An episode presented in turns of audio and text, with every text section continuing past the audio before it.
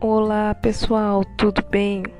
Meu nome é Bruna, estou cursando o primeiro período de graduação em Ciências Contábeis e hoje eu vim abordar dois assuntos: o dinheiro ao longo do tempo e o planejamento financeiro.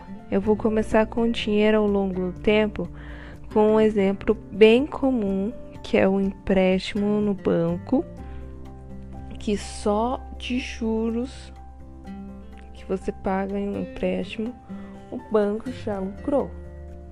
Fora que se você atrasar uma parcela desse empréstimo, você vai ter multas, taxas para pagar.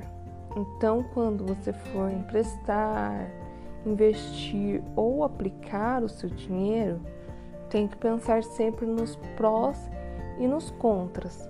Porque assim como você pode lucrar, você também pode perder certo valor. Então, conforme isso, eu já vou vindo com o segundo assunto, que é o planejamento financeiro. Então, quando você for fazer lá o seu empréstimo, antes de fazer o empréstimo, você tem que fazer um planejamento, ver quando vence a parcela, se você tem condições de pagar dia 30 a parcela. É, um segundo plano, caso não tenha como pagar parcela no dia 30, então você tem que ter uma estrutura para aquilo.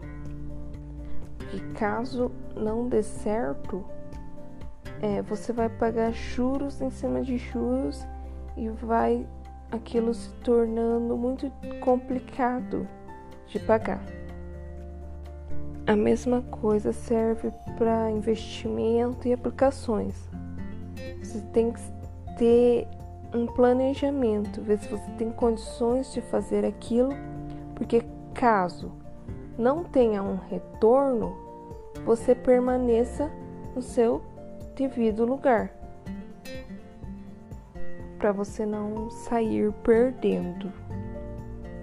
Então é isso, pessoal. Espero que vocês tenham gostado. Obrigada e tchau, tchau.